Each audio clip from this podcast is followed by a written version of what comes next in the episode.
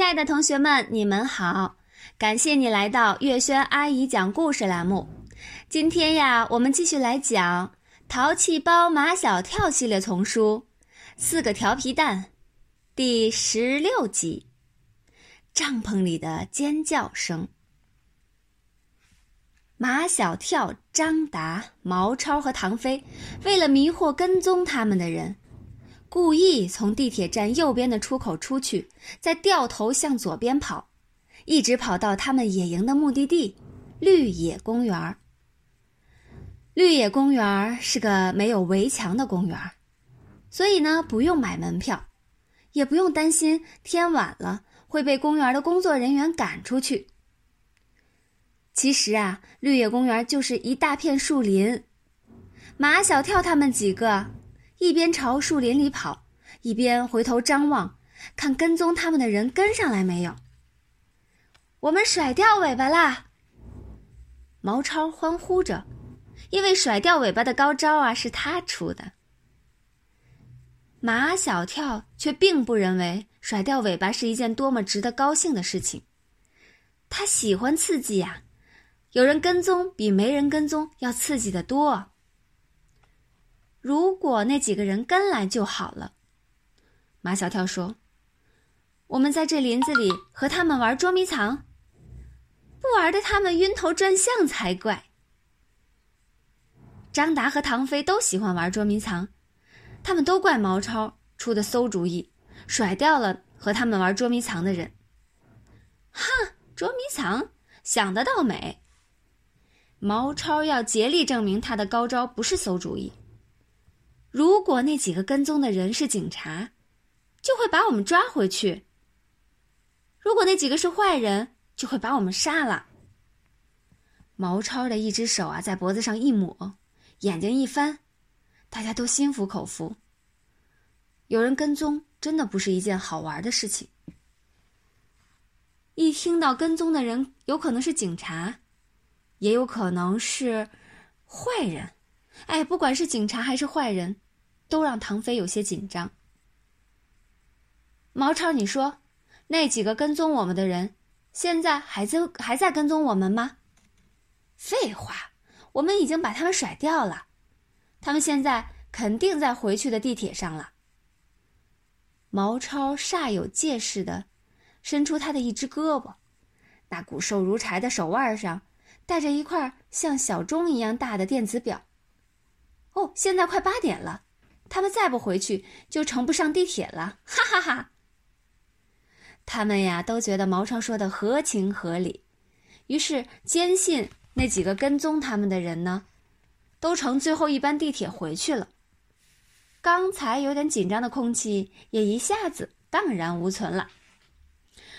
而那几个跟踪他们的人，马小跳的爸爸，张达的爸爸。毛超的爸爸和唐飞的爸爸，这时候呢，正在那个高楼林立像迷宫一样的地方走迷宫呢。这几个爸爸跟他们的儿子的德性差不多。毛超呢，爸爸跟毛超一样，总是比别人多一个心眼。我怀疑我们被几个小子给骗了，他们根本就没往这边走。那是谁让我们到这边来的？唐飞的爸爸跟唐飞一样，遇到不顺心的事情喜欢抱怨。张达的爸爸跟张达一样，四肢比别人发达，头脑却比别人简单。这和张达一样，急了呢还有点结巴。我亲眼看，看见他们往这边跑的，怎么会错？马小跳的爸爸呀，跟马小跳一样，凡事儿都觉得好玩，从来没有气馁的时候。他们一定是从右边的出口出来，又向左边跑了。哦，对了，张达的爸爸想起来了，出地铁站往左边走是绿野公园，我带张张达呀去绿野公园玩过。没错，去绿野公园野营。就是张达最先提出来的。几个爸爸一路小跑，直奔绿野公园。天已经黑下来了，没有月亮，只有几颗稀疏的星星。几个爸爸在树林里穿行着，密密的树叶遮住了天上微弱的星光，他们仿佛置身于一个伸手不见五指的大黑屋里。哎呦！毛超的爸爸是个近视眼，他撞到一棵的树上，头上撞起了一个包。这几个孩子可把我们害惨了。唐飞的爸爸深一脚浅一脚的走着，累得上气不接下气。他可从来没有受过这样的苦。嘘，别出声。马小跳的爸爸好像听见了什么，你们听，是什么声音？几个爸爸都停住脚步，侧耳倾听。果然有断断续续的说笑声从那边传来。几个爸爸手拉手，摸索着向那声音传来的方向前进。他们看见了一团光亮，那是从野营帐篷里透出来的，说笑声也是从那里传出来的。看见没有？那是野营帐篷。马小跳的爸爸好像很兴奋，我们的儿子都在里面。真的，他们的儿子都在里面。他们离帐篷已经很近了，几乎能分辨出自己儿子的声音。怎么办？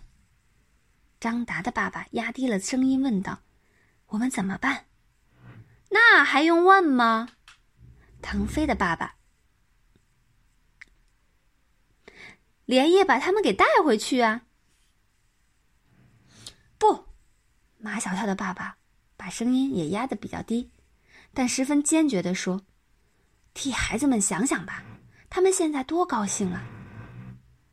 哎，真的不忍心扫他们的兴啊！”毛超的爸爸叹了一口气，想想我们小时候，比他们现在好玩多了。说起小时候，爸爸们的话呢多起来，他们躲在一块大石头后头，一个接一个的讲起了他们小时候的故事。他们把声音呀压得很低很低，笑也不敢放声的笑，只敢用手捂着嘴巴笑。